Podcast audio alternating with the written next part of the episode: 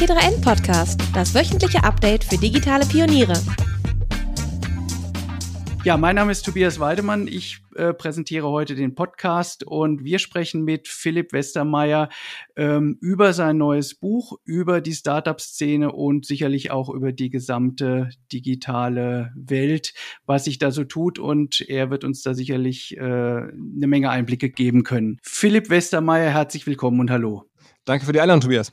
Zunächst mal Philipp Westermeier, ähm, ein paar Daten zu dir. Du hast Medienmanagement studiert, seinerzeit bei äh, Bertelsmann angefangen, dann mehrere Startups gegründet, zwei davon wieder verkauft. Das bekannteste wiederum, da bist du weiterhin aktiv. Das ist OMR, bekannt durch das OMR Festival, bekannt durch auch durch das Portal. Erzähl doch einfach mal, was ihr so alles macht. Ja, also wir haben fünf Säulen. Ähm, eine Säule ist natürlich das Live-Event. Ähm, in den letzten Jahren gab es ja nicht, seit zwei Jahren eigentlich nicht mehr. Stattdessen haben wir im letzten Jahr hier in Hamburg das einzige, das, das ja, zentrale Impfzentrum der Stadt im Auftrag der Stadt betrieben, ne, mit den Live-Event-Leuten in den Messehallen hier in Hamburg. Das war das, ist unser Standbein Live-Event, hoffentlich im nächsten Jahr wieder dann halt mit einem klassischen OMR-Festival und allem drum und dran. Wir machen sehr viel Podcasts, eigene vermarkten Podcasts, produzieren Podcasts mit Partnern gemeinsam. Ähm, wir machen Weiterbildungsangebote verschiedenster Art, Studien, Seminare, Inhouse-Learnings, White Paper, die wir verkaufen. Ähm, das nennt sich bei uns Education. Dann haben wir ähm, seit neuestem, seit anderthalb Jahren jetzt eine Software-Bewertungsplattform, OMR Reviews, wo echte Anwender von Software Bewertungen abgeben zu der jeweiligen Software, die sie nutzen, also zu von mir aus im Videoconferencing-Bereich Zoom und Meet und sonst was und im Payment-Bereich andere Angebote und im Marketing-Cloud-Bereich und im ähm, Kollaborationstool-Bereich und im E-Mail-Marketing-Software-Bereich. Und es gibt halt ne, mittlerweile über 40 verschiedene Software-Verticals, wo wir halt die verschiedenen jeweiligen Anbieter bewerten und ähm, daraus auch ein Geschäftsmodell gemacht haben. Da arbeiten schon so ja, 20, 25 Leute. Insgesamt sind wir so fast 200 bei OMR mittlerweile. Ähm, bei allen Geschäften. Das fünfte habe ich noch gerade ein bisschen unterschlagen, weil das noch unser kleinstes ist, ist auch sehr zukünftig. Wir haben mit Partnern den Hamburger Telemichel, den, den Messeturm, so das Wahrzeichen der Stadt, diesen großen Turm, der 20 Jahre lang geschlossen war, ähm, gepachtet, so ein bisschen wie der, der Turm im Alex in Berlin, den kennt man ja auch, also als ne, großen Turm. Da kann man dann in, hoffentlich in zwei, drei Jahren wieder hoch und dann wollen wir den betreiben. Ähm, aber da sind wir bislang eher in der in der ja, Planung und Genehmigungs- und Bauphase und noch nicht äh, im Betrieb. Aber das ist ja eine ganz andere Sache, die wir, die wir gemacht haben. Und so ähm, arbeiten wir uns hier Schritt für Schritt jedes Jahr ein bisschen voran, kriegen mal wieder einen, ja, einen Schuss vor ein Bug und dann fallen wir wieder ein bisschen zurück, so wie jetzt mit Corona und dann geht wieder was nach vorne. So ein stetiges Auf und Ab und wir versuchen aber eine, am Ende eine, eine, Medienplattform zu bauen, rund um die Marken. Mhm, ja. ja, Corona war ja, denke ich, für uns alle oder insbesondere auch für euch im Eventbereich äh, ein, eine Geschichte, die euch sehr zurückgeworfen hat. Ähm, ich weiß noch, wie wir vor anderthalb Jahren am Überlegen waren und dann hieß, ja, nee, es findet jetzt doch nicht statt. Ähm, und dann jetzt dieses Jahr gleich abgesagt wurde. Im kommenden Jahr habt ihr ja wieder entsprechendes geplant. Was ist denn da genau? Wie sieht's denn da aus bisher? Also wir sagen einfach, die Wahrscheinlichkeit, dass es durchgeführt werden kann, ist größer als die, dass es ausfällt. Einfach viel größer. Ne? Es, ist, ähm, es müsste möglich sein, vielleicht als 2G, als 3G, das müssen wir nochmal gucken, aber ähm, wir hoffen, dass da was geht, ist ja noch eine Weile hin, die Zahlen werden besser, Events finden wieder statt. Und wir wollen dann halt auch in, in eine, eine, Messe machen, wir wollen da eine Konferenz machen, wir wollen da internationale Gäste hinbringen, ähm, wir wollen auch abends am liebsten wieder ähm, Musikkonzerte machen, ähm, wie man das äh, über die Jahre bei uns immer gesehen hat, eine Party, ähm, das sollen Tage werden, natürlich auch wieder in den Messehallen Hamburg, aber halt auch in der ganzen Stadt drumherum Events. Wir werden wahrscheinlich jetzt in den nächsten Wochen auch schon in der Lage sein, ein paar große Gäste, die dann vor Ort sein werden, zu benennen. Und ähm, daran arbeiten wir gerade. Und ich glaube allen, wir hatten ja zuletzt im Jahr 2019 52.000 Größenordnung, oder ich weiß nicht mehr ganz genau, ähm, Besucher. Ja, und äh, da wollen wir wieder hin. Mhm, mhm. Ja, ich erinnere mich noch an Zeiten, als das in dem in auf der Reeperbahn abging mit irgendwie, ja. ich glaube 2000 waren es damals und da war es schon eigentlich so klar, das wird immer größer und äh, letzten Endes äh, dann das nächste war dann beim äh, König der Löwen, wo dann Michael Trautmann äh, Robbie Williams intoniert hat auf der großen Musicalbühne. ja, große, ja. große Nummer damals. Ja, und jetzt inzwischen ist es ja, hat es ja nun einen ganz anderen Charakter bekommen, auch durch die Messehallen, die ja nun wirklich auf Großveranstaltungen ausgelegt sind und habt ihr die Messehallen in den letzten Monaten, du hast gerade in dem Nebensatz schon mal ähm, anklingen lassen, mehr genutzt für etwas anderes. Wie, wie kam es denn dazu, dass ihr zum Impfzentrum wurdet? Ähm, wirklich sehr überraschend für uns selber es wurde halt äh, auf Seiten der Stadt entschieden, als das mit Corona dann immer ernster wurde, ähm, ein Impfzentrum zu machen, ähm, zentral. Das haben viele andere große Städte anders entschieden. Die haben in Berlin, glaube ich, fünf verschiedene. In Hamburg war dann der Plan, es gibt nur eins, es soll in der Messe stattfinden. Und dann ähm, war danach die Frage, okay, passend äh, dazu, wer kann das denn betreiben? Ne? Ähm, und dann wurden wir empfohlen als jemand, der die Messehallen kennt, als jemand, der die Messehallen auch sehr anders betreiben kann als, als üblich. Ne? Das machen wir mit UMR ja äh, jetzt schon seit einigen Jahren. Und ähm, außerdem als eine Firma, der zugetraut wurde, sehr agil über 1000 Leute kurzfristig und temporär einzustellen. Und ähm, dann ja, habe ich da quasi vorgesprochen äh, bei, der, bei der zuständigen Behörde, bei der Kassenärztlichen Vereinigung. Und dann haben wir am Ende ähm, wurden wir gebeten, ein Angebot abzugeben, auch an der Ausschreibung teilzunehmen, haben wir dann gemacht. Dann gab es einen vergaberechtlichen Prozess. Das ging aber ähm, alles vergleichsweise schnell und ruckzuck, ähm, ein paar Wochen später, ähm, auf einmal waren wir in den Messehallen und waren da der Betreiber und hatten hier bei uns Container auf dem Hof stehen, dass wir Corona-sicher ähm, tausende von Bewerbungsgesprächen führen konnten für Leute, die uns da helfen. Ähm, wir hatten ja da sieben Tage die Woche von morgens bis nachts ähm, die Hallen offen, um da zu impfen und alles. Und das war ein Riesenabenteuer. Ne, kann man sich ja vorstellen, äh, wenn man da über 1000 Leute einstellt, dann werden natürlich auch Leute entlassen, dann passieren alle Arten von, von Zwischenfällen. Ne. Wir hatten leider auch äh, tatsächlich Todesfälle, wo Leute im Impfzentrum, ähm, also von den Impflingen, so sagt man dazu, auch gerade von den Senioren da, da verstorben sind. Es war eine ja, sehr, sehr intensive Zeit mit allem, was dazugehört. Ähm, am Ende, glaube ich, war es, äh, war aber, waren aber alle sehr positiv darüber, wie uns das gemeinsam mit den Partnern bei der Stadt, bei der Kassenärztlichen Vereinigung, auf allen Seiten bei den medizinischen Partnern, wie das gelungen ist, das zu machen. Und in Hamburg ist, glaube ich, die Erinnerung an dieses Impfzentrum, das jetzt seit ein paar Wochen zu ist, sehr, sehr positiv. Mhm, beeindruckend. So habt ihr zumindest die Zeit, die ja nun für viele Leute, die mit Events zu tun hatten, eine sehr schwierige war, ähm, auf die auf die beste Art und Weise überstanden, sag ich mal.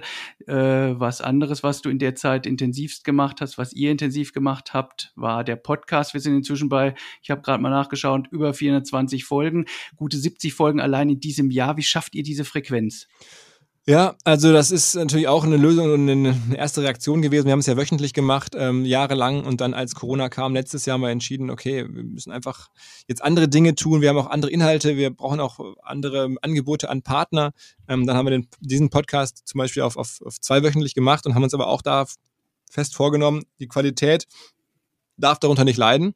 Mhm. Haben das Team noch aber verstärkt, arbeiten jetzt ungefähr mit so drei, vier Leuten an dem OMR-Podcast, also im Bereich Audio Production, auch Content, Gästeakquise, Vermarktung. Ähm, und ja, es ist also sozusagen innerhalb unseres OMR-Unternehmens gibt es ja das Unternehmen Podstars, wo dann ne, die verschiedensten anderen Podcasts sind, mittlerweile über 100. Und dann gibt es innerhalb dieses Unternehmens gibt es ja den OMR-Podcast auch so eine, als eine Art kleines Mini-Unternehmen. Ähm, und so muss man das halt sehen. Das ist längst nicht mehr so, wie es früher war, wo ich häufig mit Sven Schmidt oder anderen mal so aus Spaß einen Podcast gemacht habe, einmal die Woche. Das ist jetzt auch, es macht immer noch sehr viel Spaß, aber es ist natürlich jetzt viel professioneller geworden. Hm, und es wird ja dann auch eine Zeitfrage an der Stelle sein, weil das ist ja nicht bei weitem nicht das Einzige, was du an der Stelle machen kannst. Ja, genau. Es ist, aber du musst sich abwägen ne? und es macht schon auch Sinn, weil es, also A, glaube ich, für die Marke OMR eine tolle Visitenkarte ist, versuche ich zumindest äh, da abzugeben. Und ähm, weil es jetzt in den Zeiten uns einfach auch präsent hält. Man muss ja sagen, ne, es ist ja die große Gefahr für viele Eventmarken, wenn man dann zwei, drei Jahre auf einmal nicht mehr da ist, ne, dann man ja auch gerät man in Vergessenheit, dann, dann orientieren sich Leute um, also Besucher, Aussteller, alles. Und wir wollten einfach ähm, mit aller Macht versuchen, irgendwie präsent zu bleiben und haben da jetzt hart dran gearbeitet und der Podcast ist da ein wichtiges Element. Mhm.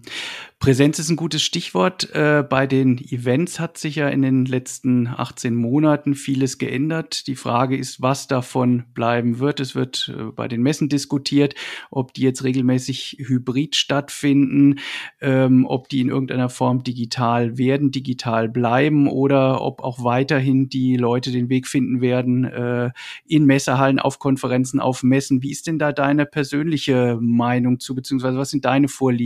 Mehr Präsenz, mehr digitale Veranstaltung oder was, wofür? Ja, also ich meine, ich mein Blick ist natürlich auch wirklich durchtränkt und geprägt von der Hoffnung, äh, dass ähm, zumindest unser großes Event und auch andere, die ich sehr gerne besuche, existent bleiben und auch weiter geschätzt werden und, und auch fun weiter funktionieren. Ich glaube das auch. Ich glaube das insbesondere äh, bezogen auf, auf die größeren, bekannteren Marken, äh, Eventmarken in einem Bereich. Wahrscheinlich werden da jetzt nicht mehr alle Events äh, gleichmäßig besucht und auch gleichmäßig mit, von, von Partnern äh, nachgefragt. Aber ich glaube, die bekannteren, größeren, die Marken, die halt jetzt über all die Krise hinweg ihre Präsenz bewahrt haben, ähm, die werden wieder funktionieren, weil es einfach cool ist, Leute zu treffen, weil es, andere, andere Probleme löst, äh, die durch digital dann doch am Ende nicht in der Form gelöst werden können und weil auch andere Sachen geboten werden. Und daran glaube ich, ähm, ich würde mich natürlich freuen. Und wie gesagt, es gibt auch Events, äh, auf, natürlich, die ich, zu denen ich selber gerne gehen möchte, äh, wo ich aber auch schon wieder Tickets habe, weil ich einfach denke, das wird wieder funktionieren. Also ich bin äh, in verschiedensten Art und Weisen Event ja, äh, Mann und ähm, deswegen ist die Frage da für mich relativ klar. Wobei man auch wirklich sagen muss, wir hatten auch ein paar kleinere Events. Ähm, es gibt sicherlich in der Branche auch einige Events, die vielleicht nicht mehr so funktionieren. Und es wird natürlich auch was ins Digitale abwandern. Ne? Das ist ja gar keine Frage. Aber mhm. ähm, vielleicht nicht dieses Festivalartige. Ihr habt ja mit dem OMR-Festival schon relativ früh ähm, die Messe oder die Veranstaltung zu einer richtigen Marke und Community mhm. ausgebaut mit, äh, on, mit einer Online-Plattform, mit entsprechendem Content, mit äh, dazugehörigen Veranstaltungen, Schulungen und Co.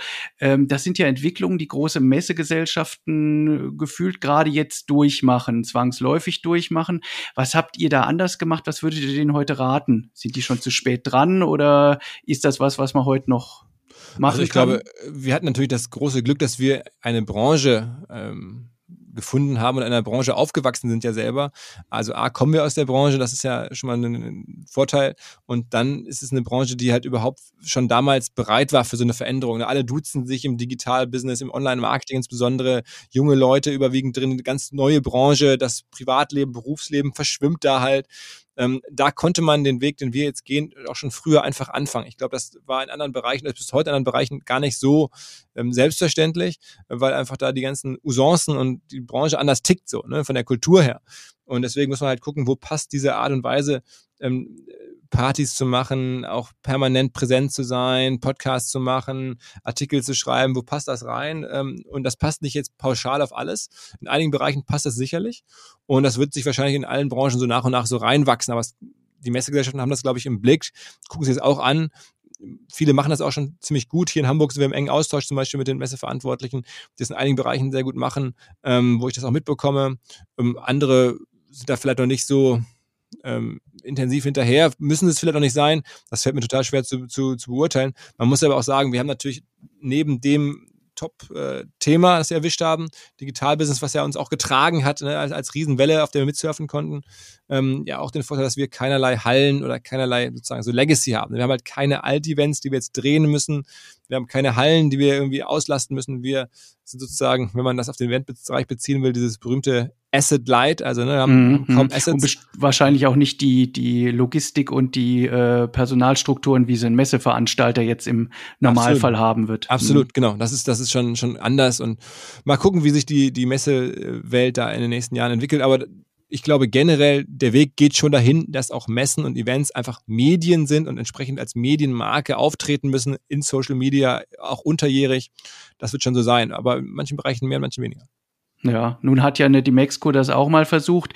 Die Internet World versucht es gerade mit der Monova da in diese, in diese Größenordnung zu kommen. Ähm, tut ihr euch da als, ja, ich sag mal, nicht klassisches Medienunternehmen leichter, weil ihr das drumrum eher bauen könnt?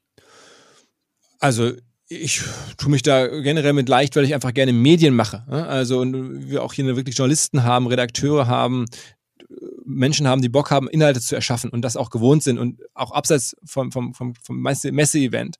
Und ähm, wir machen das alles selber in-house. Wir haben da jetzt nicht irgendwelche Partnerschaften, Agenturen, irgendwas, sondern das ist alles unser eigenes Ding, unsere eigene DNA. Ich meine, kann ja auch jetzt OMR oder mich jeden Tag verfolgen bei Instagram, bei LinkedIn und ähm, dann sieht man das. Und das fällt mir nicht oder das fällt uns nicht schwer. Es macht uns Spaß, es fühlt sich total logisch und nativ an. Ähm, und ich ja, klar, nehme auch wahr, dass andere das auch äh, probieren und ja, ich will mich da jetzt zu dem Erfolg und so nicht äußern. Ich beobachte das auch nicht jetzt so intensiv, ähm, aber ich habe gesehen, dass die natürlich Bestrebungen da sind, ja. Mhm. Nun habt ihr ja durchaus auch in Richtung Content einiges gemacht. Die OMR hat sich kürzlich bei der äh, Finanzszene ähm, beteiligt. Kannst du dazu ein bisschen was erzählen? Was waren da die Beweggründe? Also vor allen Dingen waren es die, dass da auch wieder zwei, also vor allen Dingen der, der Heinz-Roger Doms und der Christian Kirchner, zwei starke Journalisten, die wirklich Top-Inhalte machen, die eine, eine Branche, ein, ein, ein, ein, ein, ja, eine, eine Industrie bewegen, tatsächlich auch tagtäglich mit ihrem Newsletter, ne, die Finanzbranche, die Bankingbranche. Da sind die die starke Stimme. Und ähm, das finden wir spannend. Das passt zu uns. Ähm, da kann man sicherlich noch mehr draus machen. Äh, haben die auch vor, können wir bei unterstützen. Und so ähm, sind wir seit Jahren in Kontakt und haben jetzt irgendwie da die Chance bekommen, ähm, da investieren zu dürfen und dann haben wir es gemacht, ja. Und da gab es aber auch Zahlen, die jetzt seit neuestem im Markt sind, dass sie, äh, da hat jemand ins Handelsregister geguckt und das nicht richtig nachgerechnet. Also ähm, das äh, ist nicht so, dass wir da jetzt Millionen investiert hätten. Das kann ich mhm, korrigieren. Mhm. Ne? Dann sag doch mal, wenn du korrigieren kannst an der Stelle. Äh, ja, also die, die Firma ist, ist schon im siebenstelligen Bereich bewertet. Ähm, ähm, und entsprechend haben wir da auch dann bezahlt für eine Beteiligung gemeinsam mit Gruner, äh, kann man ja auch nachgucken, von 30 Prozent. Ähm, aber zuletzt gab es ja auch Artikel, wo zu lesen war, dass die Firma jetzt mit 25 Millionen bewertet sei. Und ähm, das ist nicht der Fall. Mhm, okay. Nun hast du ja ohnehin schon die virtuelle Visitenkarte relativ voll, aber jetzt kommt da seit einigen Wochen noch ein weiterer Punkt drauf. Äh, nennen wir es mal Bestseller-Autor. Es ist, äh, es ist überliefert, dass du gerne auf die Spiegel-Bestsellerliste willst. Ich glaube, wir sind bei Platz 18. Nee, ja, wo, wo waren ja, wir? Irgendwie ja, die genau. Größenordnung. Genau. Ähm, erzähl doch mal, wie kam es zu dem Buch und was war der Grund für das Buch? Es gibt ja nun schon reichlich, äh, ja, ich sag mal, Betrachtungen des Internets. Wo ist der USP? Ja, ähm, also das, das, Projekt läuft seit zwei Jahren, muss man sagen. Und ähm, da kam ein Verlag auf mich zu und hatte die Idee. Und da habe ich mich, auch ein toller Verlag, Ulstein Verlag, der Businessbereich dort, Econ, also wirklich äh, Prestige so, das hat mich schon mal natürlich geschmeichelt und, und dann fand ich das toll und bin selber auch sehr ja, inhalteaffin. Ich hätte, oder ich habe mich beworben tatsächlich auch äh, für, für ein Literaturinstitut in Deutschland, als ich so Anfang 20 war. Also wollte schreiben, habe als Journalist gearbeitet, als Redakteur im Lokalsport, Schülerzeitung rauf und runter. Also insofern ist es jetzt nicht für mich komplett verrückt, ein Buch zu schreiben, ist irgendwie naheliegend sogar. Ähm, als ich dann das Angebot kam, dachte ich, okay, ähm, ja, würde ich mir schon Spaß machen. Fakt ist auch, wirtschaftlich bringt das erstmal gar nichts. Äh, man bekommt da, oder ich habe da bekommen, 20, äh, 25.000 Euro musste die ja mehr oder weniger aufwenden für Leute, die mir geholfen haben, dieses Buch überhaupt möglich zu machen, bei der Strukturierung, auch mir zu helfen, da teilweise Sachen, immer Gedanken erstmal zu fassen, ähm, das zu visualisieren, also auch das Cover, Fotos, das ist alles, habe ich bezahlt, weil ich es gut haben wollte, ist dann alles äh, ruckzuck weg gewesen, aber ich wollte es mal probieren und wollte auch da, die Idee war natürlich jetzt weitere Zeit ohne Event, dann ist ein Buch natürlich umso hilfreicher, also pushen wir es richtig ursprünglich war das Buch gedacht, also noch vor Corona ging es ja los, dass es dann zu einem Event von uns erscheint und man dann direkt auf dem Festival davon äh, vielleicht viele würde verkaufen können, weil so die Hoffnung. Ähm, jetzt gab es ja keine Events, dann dachten wir, okay, müssen wir es halt anders machen. Dann spiele ich das Buch halt sozusagen komplett in Social Media, erzähle davon, ähm, lege da auch so ein bisschen die Kalkulation offen, wie ich es jetzt ja auch hier gerade tue. Ähm, und ähm, glaube aber am Ende, und das ist ja eigentlich das Entscheidende, dass wir da jetzt so 240 Seiten geschrieben haben, wo jetzt wirklich Leute, die nicht im Kern jetzt jeden Tag mit Digitalbusiness zu tun haben, ne, die wissen das alles schon oder das meiste. Ähm, die hören ja auch vielleicht unseren Podcast und verfolgen uns ja dann ja ohnehin. Aber für Leute, so die ideale Persona war vielleicht ein Arzt, ein Architekt, jemand, der sich für das Digitalbusiness interessiert, der smart ist, aber der nicht jeden Tag drinsteckt. Der will verstehen, was passiert da eigentlich gerade, warum ist eine Gorillas nach ein paar Monaten Milliarden wert, ähm, was ist dieses, was sind die neuesten Entwicklungen im Netz, die sozusagen die Gesellschaft betreffen, was sind die besten Anekdoten, welche Personen musst du mal gehört haben. Ähm, das alles ist da so sehr ähm, geballt hoffentlich an einem spannenden roten Faden entlang erzählt drin. Man lernt da eine Menge, auch wenn man sich selbstständig machen möchte, vielleicht jetzt nicht konkret so eine Checkliste, sondern eher so, wie denkt man drüber nach, was macht Firmen erfolgreich in der digitalen Welt. Da, dafür ist das Buch gedacht. Ähm, und ja, ich bin da schon stolz drauf, ähm, da, weil ja, ist halt jetzt endlich mal ein eigenes Buch. Es ist schon auch viel Arbeit gewesen. Ich habe die letzten Monate da auch mit ein, zwei Freunden noch wirklich nachts da dran geschrubbt, damit es auch gut wird. Und jetzt ähm, haben wir ein bisschen Pech gehabt äh, mit der Bestsellerliste. Da war natürlich auch da mein Ehrgeiz da drauf. Ähm, Platz 18 haben wir dann geschafft, ähm, aber das war natürlich in der Wahlkampfzeit. Da gab es irgendwie zwei Angela Merkel-Biografien, drei oder vier wahlkampfbezogene Bücher. Das war dann ein bisschen blöd für uns, ähm, weil sonst hätten wir es vielleicht noch höher geschafft. Aber so ist immer irgendwas und ich will nicht jammern. Ist für mich natürlich bin ich da stolz drauf. Ähm, und da einmal dieses, dieses Game, einmal jetzt offiziell Bestseller-Autor ist natürlich Quatsch, weil am Ende habe ich da jetzt irgendwie 8, 9, 10.000 Bücher verkauft. Ne? Das ist, vor kurzem saß ich mir bei dem Richard David Precht beim Abendessen, der lacht mich aus. Ne? Der hat irgendwie ein paar Millionen verkauft. Also der ist ein Bestseller-Autor, ich sicherlich nicht. Ne? Gut, der ist aber auch an der Stelle eine ganz andere Marke und äh, es ist sicherlich, sind Bücher eher bei dem im Fokus der Marke, als es jetzt, stimmt, als es ja. jetzt bei dir als Digitalmensch ist. Ja. Ähm, du schreibst da über die Erfolgsfaktoren, über die Spielregeln, die Unternehmen, die die Digitalwirtschaft erfolgreich machen äh, und was sich da in den letzten Jahren so verändert hat. Erzähl doch einfach mal ein bisschen. Also ähm, es gibt so, die Kapitel sind ja auch so strukturiert. Eines zum Beispiel heißt Berührungspunkte. Und da geht es um die große Frage, wie schafft man es als Firma oder als Person, immer wieder Berührungspunkte zu haben mit seiner potenziellen Käuferschaft, mit seiner Zielgruppe, mit seinen, auch seinen Kunden, vielleicht sogar seinen Stammkunden. Wie macht man das in den heutigen Zeiten? Wo hat man diese Berührungspunkte? Wie werden die möglichst günstig, aber möglichst intensiv, möglichst unterhaltsam äh, kreiert? Da gibt es die verschiedensten Beispiele. Wie machen das Influencer? Wie machen das smarte Brands? Und ähm, da gibt es halt von sehr strategischen Sachen, wie man versucht, die Menschen auf eine Plattform draufzuheben und nie wieder loszulassen, wie das so zum Beispiel jetzt gerade Sixt macht und sagt, okay, hier die Sixt-App, da kann man auch Roller buchen und alles und partnert da, damit die Menschen, wenn sie an Mobilität denken, jeden Tag mehrfach die Sixt-App aufmachen, nichts anderes. Aber man kann es auch machen wie Knossi, ein Influencer, der einfach wahnsinnig viel Output hat auf den verschiedensten Kanälen. Also da gehe ich so rein in diese Frage nach den Berührungspunkten. Ich erkläre generell so ein bisschen Spielregeln ähm, der Digitalwelt. Ein paar sind auch ganz offensichtlich diese berühmte Formel, ne, dass man immer nur so viel ähm, Geld für einen neuen Kunden bezahlen darf, wie man über seine Haltbarkeit mit diesem Kunden auch verdienen kann. Dass das aber vielen Leuten gar nicht klar ist und breche das so ein bisschen das Modell runter und beschreibe, was es kostet, Menschen einzukaufen, wie man das rausfindet auf den verschiedensten Kanälen, ähm, wer das wie macht, ähm, warum diese Formel, so einfach sie auch ist, so trivial sie auch ist, am Ende trotzdem darüber entscheidet, ob Firmen oder Geschäftsideen funktionieren können. Ja, und so kommen verschiedene, ich mache mir auch Gedanken ein bisschen über den Kapitalmarkt, wie sich da die Dinge so ein bisschen drehen. Ähm, also so ein bisschen eine Reise quer durch das, was gerade an, an ja, Digitalwirtschaft passiert, vor allen Dingen in Deutschland oder auf der Welt auch ein bisschen. Und das, am Ende auch ein Best-of natürlich von Anekdoten aus jetzt, weiß ich nicht, fast fünf Jahren Podcast, fast irgendwie zehn Jahren OMR. Ist ja einiges angefallen, auch für mich an Einsichten. Und die sind da drin. Mhm, mhm. Nun haben wir ja den, den Wandel von der, du hast es eben schon kurz angesprochen, den Wandel von der klassischen Ware vom Kauf äh, zum Everything as a Service. Ähm, das ist ja grundsätzlich ein Bereich, äh, in dem äh, die Digitalisierung weit fortgeschritten ist. Siehst du da noch Teilbereiche, wo du sagst, da, also der ganze Plattformgedanke, der äh, ist da noch nicht? Gibt es noch irgendwelche Sachen, die Nachholbedarf haben aus deiner Sicht? Du meinst Industrien generell? Mhm. Also ich glaube, da sind in ganz vielen Industrien ist der Umbruch gerade erst im Gange, ne, aus dem ganzen Bereich B2B, da ist das äh, häufig noch sehr, sehr klassisch. Ähm, es gibt so diese typischen Fashion, Sport, ähm, Food mittlerweile auch, ähm, auch Mobilität, also Autos natürlich, das sind Branchen, wo schon sehr viel passiert, wo auch ähm, jetzt auch schon eine große Veränderung stattgefunden hat, aber es also mindestens die Hälfte der, der Wirtschaft, also ne, der ganze B2B-Bereich, da, da, das ist alles noch ähm, eher im klassischen Muster als in dem modernen. Also da, ähm, da wird noch einiges passieren, denke ich. Ähm, aber ist auch, glaube ich, gut für Deutschland, dass ähm, gerade die Branchen, in denen wir auch stark sind, B2B, Maschinenbau und so, ähm, dass die noch nicht komplett erobert sind von irgendwelchen endkundenorientierten Riesenplattformen wie Google und Facebook.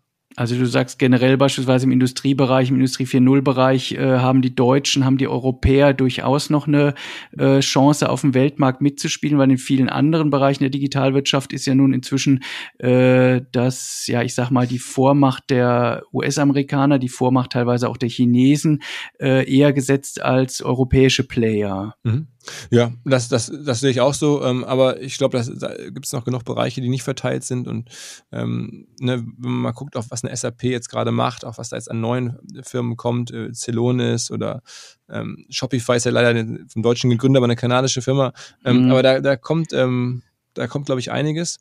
Ähm, und da ist auch, auch übrigens bei, bei den Autos ist es noch nicht ähm, verloren. Also ich habe jetzt in den letzten Monaten immer mal wieder mit dem Herbert Dies von VW, dem CEO, gesprochen und äh, da ähm, würde ich mal sagen, ist nicht ausgemacht, dass Tesla oder andere das gewinnen.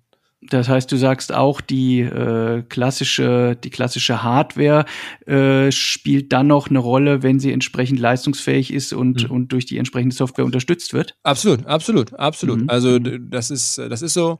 Und ähm, ich bin viel optimistischer als, glaube ich, die meisten, auch als ich selber vielleicht vor ein paar Jahren war, dass, ähm, dass in Deutschland weiter Zukunftsindustrien ähm, bestehen bleiben oder heranwachsen. Ähm, ich gebe zu, es gibt auch Bereiche oder Industrien, wo der Umbruch ziemlich hart ist. Ne? Ich habe ja selber im Verlagsbereich angefangen, was aus vielen Verlagen geworden ist, natürlich bitter, mhm. aber ähm, das ist jetzt nicht unbedingt, also dieses ganze extreme Schwarzsehen für Deutschland, das tue ich so nicht. Das aktuellste Beispiel ist ja wahrscheinlich Gruner und Ja, die durchaus einen sehr tiefgreifenden, für einen Verlag sehr tiefgreifenden Wandel im Moment durchmachen. Äh, ähm, wie, wie, wie bewertest du das? Ja, das äh, tut mir sicherlich ein Stück weit weh. Ich war da mhm. äh, zu Anfang meines Berufslebens ähm, als Assistent tätig, da vom damaligen Chef und ähm, da war die Firma deutlich kraftvoller und, und präsenter und ähm, das hat so ein bisschen nachgelassen jetzt über die, über die Jahre, ähm, obwohl die weiter wirklich sehr gute Produkte machen, finde ich. Ähm, auch da smarte Leute arbeiten, aber ich meine, gegenüber den technologischen Veränderungen und auch ehrlicherweise in dem Bereich, glaube ich, auch den, ähm, den Entscheidungen äh, des, des, der Hauptgesellschaft zu sagen, hey, wir haben auch einen anderen Fokus, wir haben auch andere Investitionsnotwendigkeiten. Ähm, da war das dann nicht so einfach, ähm, sich nach vorne zu entwickeln und deswegen ist die Firma ja vom Umsatz her auch ganz klar erkennbar ein bisschen geschrumpft und das, das finde ich schon schade und ähm, habe ich so nicht kommen sehen. Ich wüsste auch nicht äh, ganz sofort, wie man es hätte alles besser machen können, ähm, weil, wie gesagt, Bertelsmann guckt halt ganzheitlich auf die Dinge, sicherlich nicht unbedingt zugunsten dann von Gunnar und Ja, ähm, aber ähm, vielleicht wird es jetzt ja eine noch eine Erfolgsgeschichte in der Kombination mit RTL. Schauen wir mal. Hm. Kommen wir zur, zurück zur klassischen Digitalwirtschaft. Äh, du hast da vom Kampf um Aufmerksamkeit gesprochen. Das ist ja äh, eine ähm, Thematik, die jetzt schon, ich sag mal, seit einigen Jahren thematisiert wird von Storytelling. Ähm, was muss ein Unternehmen leisten, um die gute Story zu haben? Und reicht es aus, ein Storystock zu sein oder braucht es da noch mehr? Also erstmal Storystock ist natürlich so die, ein bisschen die Erfindung fast schon von, von Jeff Bezos zu sagen, am Ende, ich weiß besser, was ich mit dem Geld, das wir hier Jahr für Jahr erzielen, ähm, was ich damit machen kann. Ich schütte gar keine Dividenden mehr aus.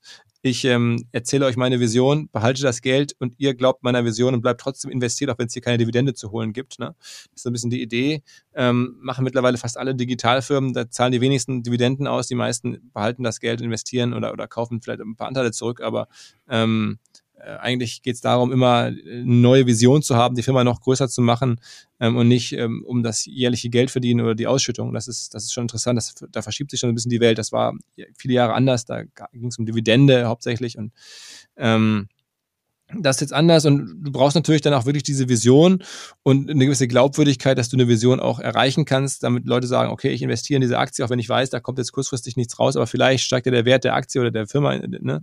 weil halt das Geld, was da verdient wird, so clever eingesetzt wird, wie es halt Jeff Bezos über Jahrzehnte jetzt gemacht hat. Ähm, und, und der hat natürlich dann irgendwann A, hat das klar immer gesagt, B, hat er dann auch das so exekutiert, so hinbekommen, sodass ihnen da auch alle, ihm alle folgen und alle dabei sein wollen und äh, sozusagen auf, über, über den Wertzuwachs partizipieren wollen und nicht über die Dividende. Aber das ist ein neues Spiel ähm, und daran muss man sich gewöhnen. Das ist auch glaube ich, für viele deutsche Mittelständler ungewöhnlich, ne, dass erst einmal äh, Firmenwerte äh, komplett durch die Decke gehen, Firmen, börsennotierte Firmen dann natürlich ganz andere Möglichkeiten haben, auch äh, sozusagen Dinge zu bezahlen, Dinge zu machen, neues Geld aufzunehmen, als der eigentümergeführte ähm, Mittelständler in, in, in Privatbesitz. Ähm, das ist so ein bisschen das, was auch, glaube ich, auf uns zukommt an verschiedenen Stellen, wo sich Mittelständler überlegen müssen, wie sie jetzt gegen diesen gegen diese riesigen börsennotierten Firmen, die immer weiter wachsen, immer mehr Cash als, als in der, in der Firma haben, sich dagegen wehren. Mm, aber du brauchst halt vor allen Dingen auch einen, um sowas zu machen, einen sehr, sehr glaubwürdigen, sehr, sehr klaren CEO, der da lang, nachhaltig ist und eine, eine, eine lange ähm, Vision ausgibt und, und da ist ein Jeff Bezos, da ist ein Elon Musk, die sind halt, ich glaube, die, die Firmen sind zum Teil so wertvoll, weil die Assets und weil einfach das Geschäftsmodell so stark ist, aber zum Teil auch, weil man halt sehr stark an die Leute, an deren Vision glaubt. Ne? Mhm. Du sprachst gerade schon so ein bisschen von am Rande von Investitionen, von Venture Capital. Ähm, wenn ich mich eigentlich in den letzten Jahren regelmäßig, wenn ich mit Leuten spreche, höre ich, dass eher das Investorengeld und die Menge des vorhandenen Geldes gar nicht so das Problem ist. Mhm. Äh, siehst du das ähnlich und, und ist es umgekehrt schädlich, äh, sogar weil Geschäftsmodelle vielleicht nicht ausreichend geprüft werden? Ähm, also das erste sehe ich auf jeden Fall ähnlich. Es ist sehr, sehr viel Geld da. Also ich glaube jetzt auch mit einer neuen Bundesregierung, die Startups brauchen nicht mehr Geld. Es gibt wahnsinnig mhm. viel Geld im Markt. Äh, man sieht das ja, Firmen sind nach wenigen Monaten auf einmal Milliarden wert. Ähm, und zwar nicht in Einzelfällen, sondern regelmäßig ähm, sieht man das jetzt mittlerweile. es wird riesige Summen gehen in erfolgreiche oder in aussichtsreiche Modelle. und so deswegen brauche ich da, braucht man da glaube ich nicht mehr und das ist das ist wirklich eine gute Versorgung mittlerweile der Startup-Szene. Ähm, und ist das schädlich? Ich glaube, das ist vielleicht schädlich für einzelne ähm, Fonds oder einzelne Investoren, die halt nicht mal, mal nicht so genau prüfen, die auch mal daneben liegen. Aber für die Welt halte ich das für gar kein Problem, weil es vergleichsweise natürlich immer noch wenig Geld ist mit anderen großen Bankenkrisen oder so. Ähm, und es ist halt dann irgendwie, im Zweifel hat es nicht gepasst, dann verliert irgendwo ein Fonds Geld, aber das ist nichts, irgendwie, was jetzt irgendwie systemkritisch wäre. Ähm, ganz im Gegenteil, das, das, das bringt immer mehr Leute in die Branche, auch, auch, auch aus den Fehlern lernen dann Leute oder an den Fehlern lernen dann Leute, werden die Branche reingezogen. Also da mache ich mir jetzt, außer vielleicht für einzelne Investoren oder Anleger, ähm, aber Profi-Anleger wohlgemerkt. Oder halt mal die berühmten Family and Fools, die aber ähm, ja auch vorher wissen, was sie tun, ähm, mache ich mir da gar keine Sorgen für die Gesellschaft oder für die Wirtschaft als solche. Ich finde es gut und ich, ich, würde jetzt halt nur, das äh, sagen ja auch viele, aufpassen, dass man immer noch mehr Geld da reingibt von, von Steuerzahlern, weil ich glaube, da hat Steuerzahlergeld aktuell nichts verloren. Das braucht man woanders dringender.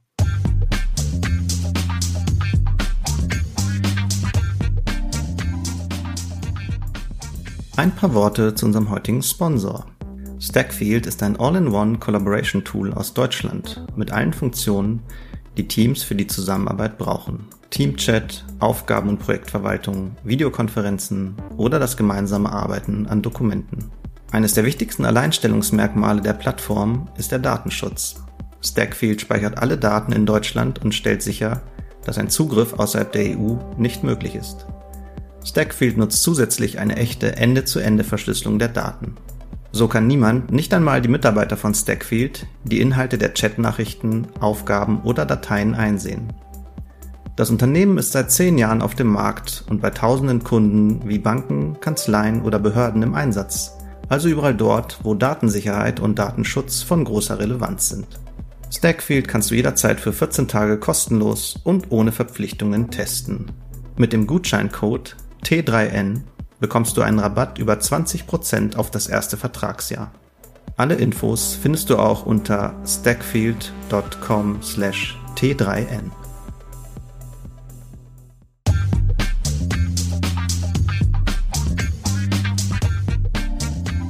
Da sind wir ja gerade schon an dem, an dem entsprechenden Thema dran. Wir äh, zeichnen heute kurz nach der Bundestagswahl auf. Wir wissen also noch nicht, in welche Richtung das alles geht, welche der Koalitionen eine Rolle spielt. Und ich äh, fürchte auch mal, dass bis zum Ausstrahlen des Podcasts das sich nicht großartig ändern wird. Aber was wären denn unabhängig davon, welche Parteien involviert sind, die Dinge, die du dir für die Digitalwirtschaft in der nächsten Legislaturperiode wünschen würdest? Also ähm, ich muss sagen, ich habe so tief da jetzt gar nicht drüber nachgedacht, was ich mir jetzt für die Digitalwirtschaft von der Politik wünschen würde. Ich kann ja mal so ein paar Sachen ausschließen. Ich glaube jetzt gar nicht so unbedingt, dass wir ein Digitalministerium zum Beispiel braucht, das ja auch immer wieder diskutiert wird. Ich glaube eher, digitale Kompetenz in allen Ministerien, überall dezentral ist viel wichtiger als jetzt ein, ein, ein Haus ohne vielleicht sogar Hausmacht, wo dann aber irgendein sozusagen Digitalminister, so eine Art CDO ohne, ohne Organisation drin sitzt. Äh, das da bin ich, äh, glaube ich, nicht dran. Ich habe auch gerade schon gesagt, ich glaube nicht an mehr Geld für, für Startups. Ähm, auch schon, das ist auch schon da. Also ich kann über Ausschließen fast mehr Antwort geben, als was ich mir jetzt explizit wünsche. Ist ja ähm, auch schon was. Äh, genau, ist auch schon was. Und ich finde, die, die, die Digitalwirtschaft in Deutschland, also die, oder die Startup-Szene, die kommt ja auch sehr gut voran. Ähm, da, da sind die Rahmenbedingungen, sind da schon vernünftig. Da geht es eher vielleicht um Fragen, wie kommt man noch schneller an, an Fachkräfte, Ausbildungsbereich. Ich würde eher wirklich an den Stellen ansetzen in, in der Ausbildung, wie kriegt man noch mehr Entwickler, IT-Leute noch früher in die Unis rein, wie schafft man da auch mehr Zuwanderung in dem Bereich. Das sind so die Fragen, die so ein bisschen mittelbar mit Digitalisierung zu tun haben, ähm, aber dafür am Ende essentiell sind, aber jetzt vielleicht gar nicht so im Fokus. Mhm, mhm. Siehst du denn, äh, ne, ich sag mal, ein Gleichgewicht äh, mit den Digitalkonzernen, die international äh, im steuerlichen Bereich eine Menge mehr machen können? Oder glaubst du, das ist ein überbewertetes Problem oder eine überbewertete Thematik? Also ich finde natürlich, dass die Firmen auch hier ihre Steuern zahlen sollten, ne, wie das also äh, deutsche Firmen auch machen. Das ist ja gar keine Frage. Ich weiß, dass es da diese verschiedensten Modelle gibt, das zu umgehen. Ähm, machen ja auch nicht nur Digitalfirmen, machen ja scheinbar auch, äh, was man so lesen kann, andere internationale Konzerne. Also ist das jetzt auch kein Digitalfirmenproblem, aber es muss natürlich trotzdem gelöst werden, damit irgendwie Wettbewerbsgleichheit herrscht, damit vor allem das Steuergeld irgendwie äh, hier auch im Land bleibt für, für unsere Kitas oder sonst was. Ne? Ähm, deswegen, das, das sehe ich schon als Problem, aber ich sehe das eher so ein bisschen losgelöst von den, von den Digitalfirmen. Mhm. Siehst du denn, du sagtest die Infrastruktur im Prinzip und die Start-up, äh, das Start-up-Ökosystem in Deutschland stimmt für dich. Siehst du bestimmte äh, Städte, in denen Start-ups sich niederlassen sollten? Ist Berlin überbewertet? Ist, äh, was weiß ich, München für einen bestimmten Bereich gut? Also, was man ja schon sagen kann, ähm, da dass Berlin äh, sehr weit vorne ist. Ähm, ich glaube, dass ähm, das auch nicht jetzt zwangsläufig so weitergeht, weil einfach der, die, die, der Kampf um Entwickler zum Beispiel in Berlin wahnsinnig hart ist, auch weil da die Mieten nicht mehr so niedrig sind. Also all die Jahre, äh, all die äh, ähm, Aspekte, von denen jetzt Berlin über Jahre profitiert hat, günstige Mieten, viele Leute, auch internationale Leute, Entwickler zum Beispiel, um da gut zu finden, dass dieser Vorteil löst sich so langsam auf, deswegen kommen auch immer mehr andere Standorte dann wieder auf. München macht das super, ähm, auch in, ne, mit den dortigen Hochschulen, da sieht man es halt irgendwie, TU München ist da wahrscheinlich so eine Nährzelle oder so eine Keimzelle. Ähm, ich würde mir natürlich für Hamburg wünschen, dass, dass, wir auch weiter aufholen, weiter an Berlin ranwachsen als Gründerstadt. Ähm, und ich halte das für möglich. Uns fehlt vielleicht noch so diese Keimzelle, diese, diese Hochschule hier in, in der Größe wie die TU München. Ähm, aber dann, mittlerweile gibt es auch in Köln eine richtige Szene, verschiedenste ähm, ja, große Startups aus Köln und auch quer durchs Land. Also ne, man eine Teamviewer, auch börsennotiertes, mhm. am Ende Startup sitzt, glaube ich, in Göppingen. Und in ähm, Göppingen, ja. Mhm. Äh, ich war vor kurzem bei SAP, also das, ich glaube, dass, also in Waldorf, da, da gibt es schon auch jetzt irgendwo auf einmal ähm, mitten im Land was. Ähm, ich glaube, dass diese Rolle, die Berlin hat, die ist schon da, aber die ähm, wird sich jetzt nicht weiter verstärken, einfach weil die Vorteile so langsam aufgebraucht sind und weil es woanders auch vorangeht. Aber natürlich hat Berlin äh, in den letzten 20 Jahren wahnsinnig davon profitiert, ähm, dass vor allen Dingen ähm, ja diese ganze Rocket- und Samba-Welle da losging ähm, und dass dann die Umstände halt einfach so glücklich waren mit den Mieten, mit der ganzen Situation, in der die Stadt war. Und ähm, mal gucken, wie das jetzt im nächsten Jahr weitergeht. Äh, nun hast du ja durch den Podcast eine Menge Geschäftsmodelle erlebt, eine Menge Unternehmen, Unternehmer, Unternehmerinnen getroffen. Äh, wie planbar ist aus deiner Sicht der Erfolg von Unternehmen? Ich meine, wir haben einerseits Beispiele wie äh, StudiVZ Zinga, wo man gesagt hat, ja, eigentlich erstaunlich. Aber was unterscheidet jetzt beispielsweise Zoom von Skype? Warum mhm. ist das eine ja. groß und das andere nicht mehr groß? Also ganz witzig eigentlich. Ich, ich habe das auch im Buch auch nochmal geschrieben, dass du das jetzt ansprichst, weil ähm, eigentlich war ja Skype das, was heute Zoom ist, auf eine Art. Ne? Und dann haben sie halt einen kleinen, vermeintlich kleinen äh, Fehler gemacht und der hatte riesige Konsequenzen. Die haben nämlich gesagt, okay, um hier Skype zu nutzen, musst du angemeldet sein, musst, brauchst du einen Account bei, ähm, bei Microsoft. Ne? Irgendwie Hotmail wurde dann verknüpft und so. Ähm, und auf einmal war halt die Barriere, Skype zu nutzen, recht groß und das war nicht mehr so angenehm. Und es war auch nicht mehr jeder bei, bei, bei Microsoft angemeldet, aber darauf haben die bestanden. So, und dann gab es halt auf einmal damit war die Bahn frei für Zoom, die, naja, auf den ersten Blick sehr ähnliche Sachen machen, nur dass man, ohne dass man sich irgendwo hart registrieren und anmelden musste. So.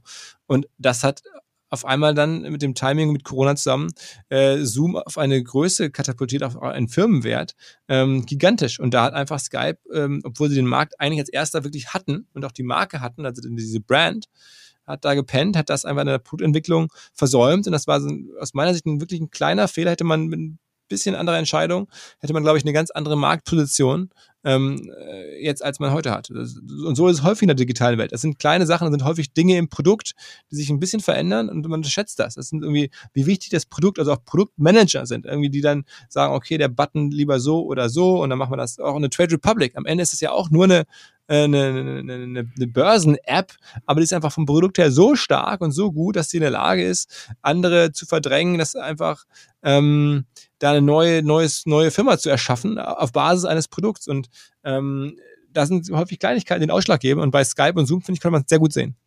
Mhm, mhm. Ja, der, die Fintech-Welt ist da eigentlich schon ein ganz gutes Beispiel. Viele Produkte sind ähnlich, viele Unternehmen leisten ähnliches. Man hat in bestimmten Bereichen, zum Beispiel Firmenkarten, äh, inzwischen eine ganze Reihe von, von Mitbewerbern. Äh, so ein bisschen scheint ja auch inzwischen das Thema Erfolgsfaktor Purpose zu sein. Mhm. Äh, du schreibst in deinem Buch auch über die, die Zebras, also die Unternehmen, die eben neben dem wirtschaftlichen Erfolg auch auf äh, Nachhaltigkeit, Umwelt, Gedanken und ähnliches setzen, soziale Themen setzen. Wie wichtig ist das aus deiner Sicht heute? Also man muss da, glaube ich, unterscheiden zwischen dem, was mittlerweile ja fast jeder versucht zu machen, einfach sich zeitgemäß zu positionieren. Das, das harte Wort dafür ist ein bisschen auch Greenwashing, Whitewashing. Ähm, das sieht man natürlich, das ist irgendwie Teil des Marketings immer auch geworden, leider. Ähm, und dann gibt es halt Firmen, die das ernsthaft machen und, und tiefer vielleicht machen. Ähm, und davon kommen immer mehr auf. Ähm, das ist erstmal wünschenswert. Ich glaube, dass es trotzdem nicht ausreicht, dass man jetzt nicht irgendwie äh, erwarten kann, dass daraus alleine eine bessere Welt entsteht. Da muss man schon noch ein bisschen auch weiter Weichen stellen. Ähm, aber erstmal gibt es halt sowas. Mittlerweile, ja, diese Zebras, also ne, nicht Unicorns, sondern Einhörner, sondern Zebras, die äh, häufig auch schon hunderte von Millionen wert sind, ähm, mit einem sozialen äh, Geschäftsmodell bewusst als, als Prio. Und ähm, das finde ich schon cool zu sehen. Das, das wird häufig übersehen, ähm, was da schon passiert, aber es reicht nicht. Ähm, und ich glaube aber, dass dieses Purpose Whitewashing auch wieder abklingt, ja, weil man sich darüber einfach nicht mehr differenzieren kann. Ähm, mhm. Ich halte das jetzt nicht für ein riesiges Problem. Äh, meistens werden ja auch dann irgendwie jetzt nicht unsinnvolle Dinge getan. Ähm, es ist halt trotzdem nur nicht genug in den jeweiligen Geschäftsmodellen, dass da jetzt ein bisschen so Whitewashing dran geklebt wird. Ähm, aber ähm, äh, Problem ist es halt auch nicht, denn äh, wie gesagt, es, in dem Moment, wo man merkt, es ist einfach nicht mehr die Möglichkeit darüber, sich zu differenzieren lassen, dass die Firmen auch wieder sein oder, mhm. oder fangen halt an, es ernsthaft anzugehen, vor allen Dingen, wenn sie dazu gedrängt werden. Also du meinst bestimmte Dinge und Elemente, wie vor zehn Jahren beispielsweise das Green IT-Thema, äh, sind halt irgendwo dann was, was im Laufe der Zeit sich als Selbstverständlichkeit ja, dann glaube ich schon, wird. Glaube ich schon, mhm. glaube ich schon, ja. Mhm. Äh, ich habe den Eindruck, dass viele der Digitalunternehmen äh, mit zunehmender Größe eben dann nicht mehr, ich meine, wir haben es äh, bei den großen internationalen Unternehmen nicht mehr so gut sind und so ähm, ja positiv, sondern auch eben diesen Evil-Faktor haben, äh, die ethische Komponente auf der Strecke bleibt. Äh, siehst du das ähnlich und was kann man dagegen tun? Du meinst bei den großen Konzernen? Mhm. Oder auch generell bei Unternehmen, je größer sie werden. Ja.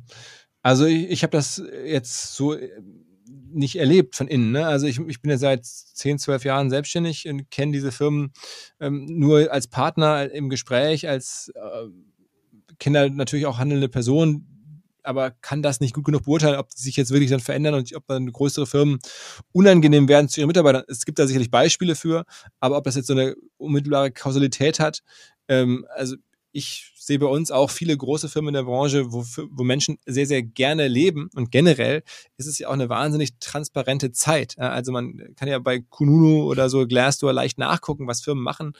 Ähm, also ich ähm, habe da jetzt auch ehrlicherweise, als diese ganze Diskussion um Gorillas, um diese Fahrer und so kam, ne, da bin ich mhm. relativ gelassen. Also niemand muss bei Gorillas Fahrer sein. Ähm, das ist ähm, ich hab, bin vor kurzem sogar selber mal gefahren, weil ich die Gorillas ähm, Leute kenne, auch den Gründer und, und denen wir mit denen eng sind. Dann dachte ich mir, lass mich mal selber da so einen Tag lang rumfahren. Ähm, okay. Also Was alles, war da deine Erfahrung? Ähm, ich fand's, also ich hatte auch ehrlicherweise Glück, es waren irgendwie 25 Grad Sonnenschein äh, hier in Hamburg. Ähm, das war, war super lustig. Ich habe dann auch irgendwie Trinkgeld bekommen, ähm, da zweimal, als ich dann da irgendwie was zugestellt habe und so. Aber nicht also, erkannt worden. Nee, nee, nicht erkannt worden. Einmal, einmal so, da, vielleicht, da bin ich mir nicht ganz sicher. Man muss ja auch Maske aufhaben und Helm. Ne? Also man kommt ja dann an mit Maske und Helm. Insofern auch schwer, da jemanden zu erkennen, den man da nicht erwartet. Aber ich bin ja auch jetzt nicht so endkundenprominent. Ähm, und deswegen ähm, war das, also da bin ich total entspannt. Da konnte man ja auch einiges lesen, ähm, dass das alles ein Riesenproblem sei bei denen. Ähm, ich habe das jetzt nicht so gesehen und ähm, bin da jetzt ein bisschen entspannter. Ähm, aber wie gesagt, bin auch in einer kleinen Firma vergleichsweise ähm, und, und kann das auch nur von außen beurteilen. Das heißt, du sagst, ein Stück weit regelt das der Markt und äh, das Zusammenleben äh, der Mitarbeiter und ihrer Vorgesetzten. Gründer. Das, äh, ja, also das ist natürlich die harte Art, es auszudrücken, aber in bestimmten Bereichen also ist das, ist das natürlich so. Also ich meine, mhm. vor allen Dingen zugunsten der Mitarbeiter, weil es gibt ja wirklich mittlerweile viel mehr ähm, Angebot als Nachfrage nach Arbeit, zumindest in diesen Digitalberufen. Ne? Also Digitalumfeld und, und, IT, ja. Genau, mhm. genau. Und äh, also wenn ich überlege, was wir auch tun, natürlich, damit uns die Leute bei uns glücklich sind ähm, und was ich auch im Umfeld sehe, das ist, äh, da, da ist es ja nicht so, dass man irgendwie sich leisten könnte, welche Leute wegzuschicken, sondern alle bauen eher Auslandsstandorte auf, um dann auch weiter irgendwie Leute zu finden. Ähm, deswegen, also ich äh, sehe da, dass es in anderen Branchen, ne, in der Industrie, klassischen Industrie vielleicht anders ist. Davon habe ich keine Ahnung. Ich sehe das nur mm, bei uns. Klar. Und da habe ich also würde ich jetzt nicht die Sorge teilen, dass das jetzt, dass die großen Unternehmen dann so so hässlich werden. Hat sich denn bei euch in der äh, im Unternehmen was geändert, was so dieses klassische Thema New Work betrifft? Äh, habt ihr irgendwas jetzt umgestellt dahingehend, dass man auch, was weiß ich, von Portugal aus arbeiten kann oder war das immer schon Thema? Ähm, oder ja, ist das im Eventbereich halt generell nicht? Ja, äh, sagen wir so, im, im, im Tech-Bereich bei uns ist es auch so, dass man von überall arbeiten kann. Da haben wir quasi Dauer Homeoffice, ähm, weil man in Hamburg die entsprechenden Techn Techn Technologen, Entwickler auch gar nicht mehr so findet. Ne? Die sind dann überall auf der Welt und dann sind die natürlich auch nicht hier. Ähm, in anderen Bereichen, äh, wir haben, äh, haben wir, bieten wir hier natürlich das Office an. Wir haben gerade seit zwei Jahren jetzt irgendwie die Policy Homeoffice. Ähm, wer möchte und wer ins Büro kommen möchte, kann ins Büro kommen. Ja, natürlich geimpft und, und so. Ähm, aber ähm, Gut, hier hast ja an der Quelle. Genau, genau, das genau. Ähm, und da haben wir auch eine super Impfquote und sehr viele Leute auch im Büro, weil die scheinbar kommen möchten. Aber es gibt da gar keine Ansage tatsächlich. Die haben es irgendwie ohne, Ansage schleichend geschafft, dass viele ins Büro kommen. Mhm. Ähm, und das wieder permanent, wieder permanent oder, oder eher so situativ, dass man sagt, für eine ja. bestimmte Geschichte kommt man ins Büro und eher ansonsten ich, nicht. Ich glaube, es ist schon ähm, so dazwischen irgendwo. Also nicht jetzt von montags acht bis freitags um, um fünf oder sechs oder sieben. Ähm, aber wenn ich jetzt hier durchs Büro gehe, ist es recht voll, was auch daran liegt, dass die Firma köpfemäßig gewachsen ist, die Office-Flächen aber nicht so. Ähm, also sind wir da gerade in einer Situation, die ich auch nicht irritieren möchte. Ich finde das gut, dass wir viele Leute hier sind. Das hilft uns, unsere als Kreativfirma ähm, Inhaltefirma ist das wichtig, dass man auch vor Ort ist. Ähm, aber die Dosierung passt gerade und wir gucken uns jetzt aber trotzdem auch ein bisschen um, dass wir weitere Flächen finden. Ähm, weil wenn man dann weiter einstellt, irgendwann kommt dann keiner mehr ins Office, weil es einfach hier dann nur noch schlicht zu voll ist. Das darf auch nicht passieren. Mhm. Das heißt, ihr habt im Prinzip eine gewisse Flexibilität da drin. Total. Also wie gesagt, mhm. hier aktuell muss keiner kommen. Äh, es ist, ist, weiter Homeoffice ähm, angesagt. Aber es kommen halt viele, weil sie es wollen. Und das ist auch okay. Ich würde gerne nochmal zum Thema der Digitalwirtschaft zurückkommen, zu einem Thema, was äh, bekanntermaßen und, und äh, immer mal wieder in Deutschland speziell thematisiert und diskutiert wird, das Thema Datenschutz, Privatsphäre. Ähm, inwieweit glaubst du, dass, äh, dass diese Datenschutzthematiken vielleicht für uns als Deutsche sogar ein Wettbewerbsfaktor sein können? Also ich glaube, es ist eine Elitendiskussion. Ja, das ist nichts, was die breite Masse interessiert. Sieht man ja auch. Ja, da werden einfach Sachen einfach angeklickt, weggeklickt. Hauptsache ist, man kommt schnell dahin, wo man eigentlich sein möchte. Ähm, da gibt es wenig Dankbarkeit dafür. Das diskutieren auf Twitter sehr viele Leute und beschäftigen sich auch viele Leute mit. Aber in Deutschland die Masse tut es nicht und im Ausland halt auch nicht. Ähm, ich glaube, dass das äh, überschätzt wird. Ich glaube auch, ähm, dass generell, was man mit den Daten so machen kann, in einigen Bereichen überschätzt wird. Wenn man mal guckt, wie besser, wie viel besser das Targeting häufig dann nur in Anführungsstrichen wird, wenn man noch mehr Informationen über jemanden hat. Ähm, ich habe ja selber viele Jahre Online-Marketing gemacht. Da gibt es natürlich ein paar Informationen, die machen das, die Kampagne dann besser und, und steigern die, die Verzinsung sozusagen für den Werbetreibenden. Aber es sind wenige Informationen und das ist nicht so, dass jetzt irgendwie noch mehr Informationen alles jetzt besser machen für die, für die Firmen auf Kosten der Nutzer. Ähm, also ich glaube das nicht. Ich sehe auch immer, dass Firmen, wo ich das Gefühl habe, die stehen sozusagen am Rande ähm, zum Existenzverlust, dass die dann nochmal sagen, wir machen jetzt irgendwie alles datensicher. Ne? Bei StudiVZ war das mal so, als die schon eigentlich keiner mehr da war, sagten die, ja, aber wir sind jetzt besser als Facebook, weil wir sind jetzt komplett datensicher. Hat keinen Menschen interessiert. Ähm, und das sieht man hier und da immer. Ähm, also ich äh, bin bei diesem Thema ich meine, vielleicht kommt es jetzt ja schon in einem Gespräch generell raus, irgendwo ein bisschen gelassener ähm, und äh, machen wir da nicht so viele Sorgen. Nehmen natürlich wahr, dass das viele tun, hören wir das auch an, aber ähm, Fakt ist auch, die, die Masse tut's nicht, vielleicht auch aus Unbildung und Mangel an Wissen. Mhm. Oder einfach, weil sie auch sagt, äh, dass die Vorteile äh, ja. aktuell dann überwiegen. Ich meine, wir haben ja etliche äh, Geschäftsfelder, wo wir sehen, dass die Leute dann durchaus sehr intensiv Daten teilen, die man im Zweifelsfalle nicht an die Litfaßsäule schreiben würde. Ja, genau, genau, ganz genau. Also mhm. ähm, deswegen, also ich ist eine Diskussion, an der ich jetzt nicht so sehr teilhabe, weil ich ja da jetzt nicht so das Gefühl habe, ähm, dass das, dass das jetzt für mich äh, persönlich äh, oder für meine Kinder oder für die bessere Welt entscheidend ist. Da gibt es Sachen, die sind für mich wichtig. Du kommst ja aus der klassischen Werbung, Online-Marketing. Rockstars sagt's ja auch schon, ihr äh, habt die Brille im Normalfall der Werbung auf. Äh, der große Umbruch ist ja jetzt gerade da. Die Cookies sind, ja, ich sag's mal, so gut wie weg. Was kommt danach und wo glaubst du, driftet diese Branche hin? Was werden die Geschäftsmodelle sein? Also ich glaube, dass diese ganze Cookie-Situation begünstigt vor allem die großen Plattformen. Ne? Die, die haben halt andere Möglichkeiten, dich zu markieren. Also jetzt eine Google kann das, eine, eine Facebook kann das auch, ähm, Amazon kann das. Ähm, das begünstigt die, das schadet eher den lokalen Reichweitenportalen, auch häufig dann Medienportalen, Journalismusportalen, was ich schade finde.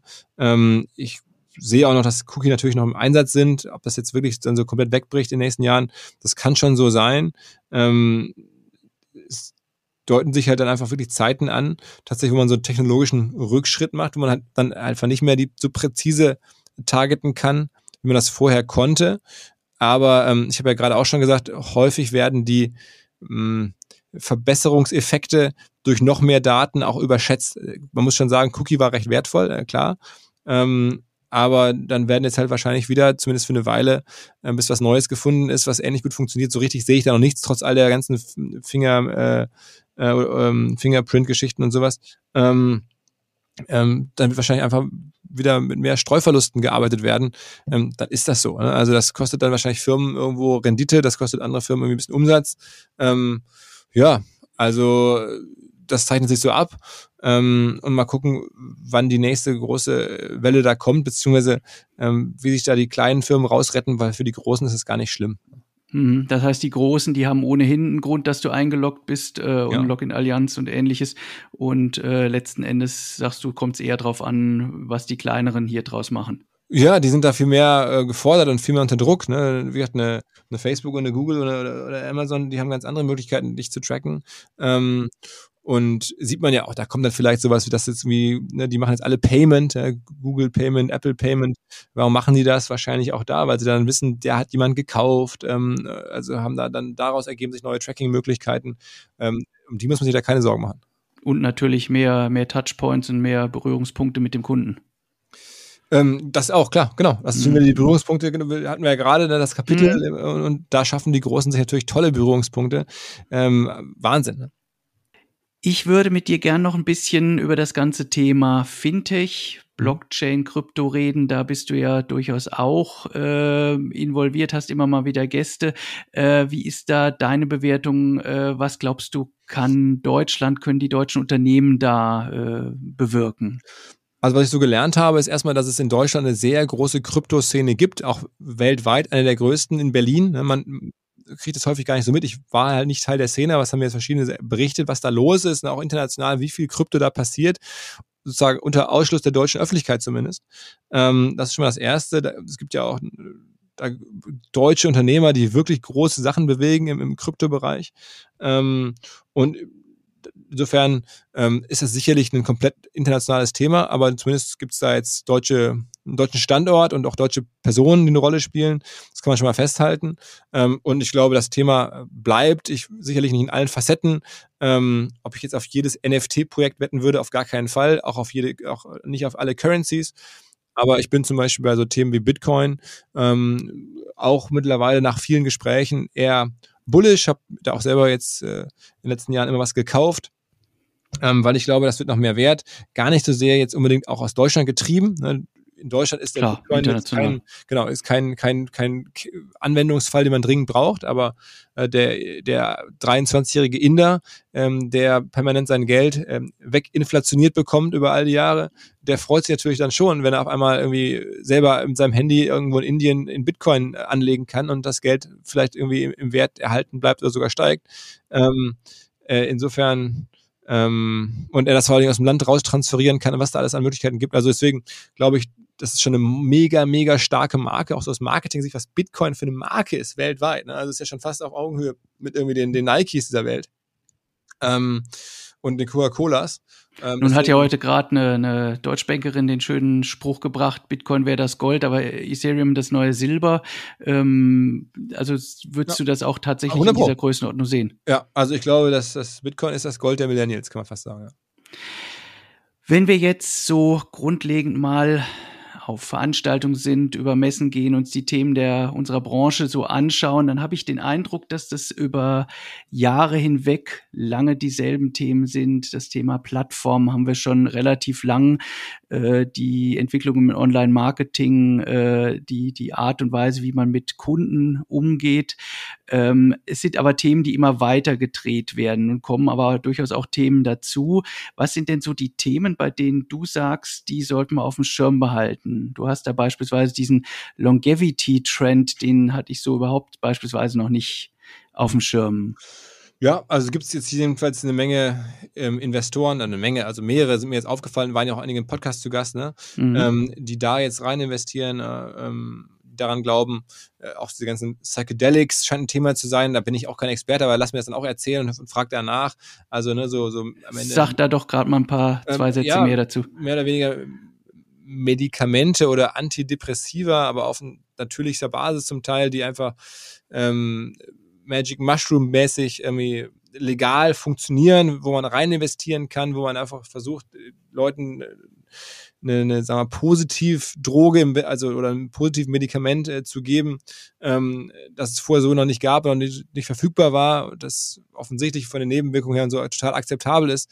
Also ich ähm, bin da kein Experte, aber das sind jetzt alles Themen, wo gerade viel Geld reinfließt, wo sich auch Leute aus der Tech-Branche für interessieren. Ne? Wie bleibt man länger äh, am Leben und gesund und, und fit und ne, dann dieses ganze Thema Gesundheit ähm, äh, und, und auch mentale Gesundheit ähm, sind so Themen, äh, es, ist, äh, gibt das Thema Klima, überall, wo ich gucke, schießen so Klimafonds hoch. In den USA, ich hatte so meinen Ashton Kutscher im Podcast, der macht einen Klimafonds, aber verschiedenste ähm, Bekannte von mir sind da jetzt in den verschiedensten Klimafonds ähm, engagiert. Ähm, also man merkt schon, dass es neben diesen klassischen Digitalbusiness-Themen häufig jetzt aus dem Digitalbusiness heraus neue Themen losgehen. Also wo dann Leute, die eigentlich im Digitalbusiness groß geworden sind, angefangen haben, Unternehmer zu sein, auch Geld vielleicht zu verdienen, dann äh, andere Bereiche erschließen. Und das finde ich schon, schon ganz interessant. Aber ich muss sagen, ich kenne mich in diesen Bereichen dann auch äh, zu schlecht aus. Ich, ähm, wir covern das oder ich rede mit denen, weil ich es spannend finde, aber ähm, sagen wir bei Marketing oder bei Digitalthemen habe ich ja selber unternehmerisch, das mache ich ja jeden Tag oder habe ich ja selber Firmen gemacht. Bei Medizinthemen und so, da bin ich dann eher Laie und interessierter Beobachter. Das heißt, die Auswahl deiner Gäste im Podcast ist auch so ein bisschen äh, Erkenntnisgewinn und wer ist spannend äh, im Sinne von, wo kann ich auch noch was lernen? Hundertprozentig. Also wir versuchen natürlich irgendwie auch verrückte Lebensläufe nachzuzeichnen und natürlich gerade mit Fokus auf Leute, die in, in der Wirtschaft oder in der Digitalwirtschaft angefangen haben und da, da bekannt sind. Und wenn die dann aus der Branche rausgehen, in andere Bereiche reingehen, dann macht es natürlich spannend, warum gehen die jetzt bei uns raus, warum interessieren sie sich auf einmal für, für mhm. Pharma-Themen ähm, und was machen die mit ihrem Geld, das sie in der Digitalwirtschaft verdient haben und ähm, wie denken die über die Welt gerade nach. So, das versuchen wir immer schon wieder zu machen, auch generell, wo drüber denken gerade Investoren nach, äh, wie wird die Welt von morgen aussehen, ist ja schon eine Frage, die wir da versuchen irgendwie ein bisschen zu klären, immer auf einer andere Art und Weise. Aber wenn es jemand zumindest mitgestalten kann, dann ja offensichtlich die Leute, die viel Geld haben und das auf, auf zukünftige Wetten setzen. Und deswegen tauchen die halt auch immer wieder auf. Und worauf wetten halt Leute gerade mit viel Geld? Das wollen wir schon auch so ein bisschen abbilden. Ja, damit sind wir am Ende. Ich sage herzlichen Dank an Philipp Westermeier für die Einblicke, für deine Zeit und äh, kann ansonsten nur äh, empfehlen, hört in den OMR-Podcast rein. Ähm, das Buch sage ich auch nochmal durch Digital Unplugged. Äh, den Link findet ihr bei uns auf der Seite und ansonsten herzlichen Dank fürs Zuhören und bis zum nächsten Mal. Danke dir, Tobias. Und du bist natürlich eingeladen, wenn hier jemand zuhört, der im nächsten Mai, am 17. 18. Mai Bock hat, zum Festival zu kommen. Schreibt mich an, auf LinkedIn, überall. Wir finden den Weg. Herzlichen Dank. Alles Tschüss, klar. macht's gut. Ciao, ciao. ciao.